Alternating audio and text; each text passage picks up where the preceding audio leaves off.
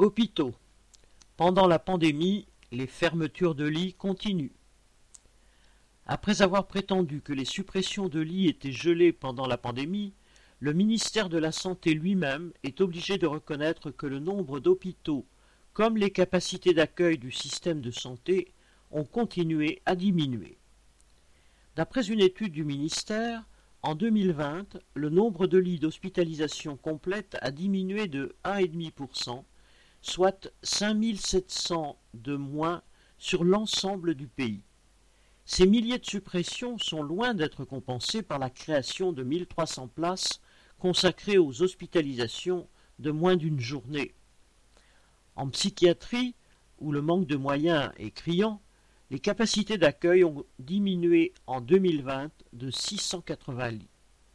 Au total, plus de 5000 places d'hospitalisation complète ont disparu dans ce secteur depuis 2003, tandis que seulement 3100 places d'hospitalisation partielle étaient créées, qui ne permettent pas aux malades d'être pris en charge pendant la nuit.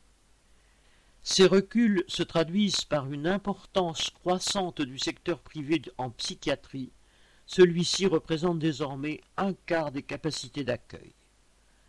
D'après le ministère de la Santé, certaines fermetures de lits seraient temporaires suite aux affectations d'urgence en réanimation et en soins critiques et à la transformation de chambres doubles en chambres simples pour limiter les contaminations Covid. Mais qui peut garantir que ces lits seront rouverts, surtout avec les milliers de soignants suspendus?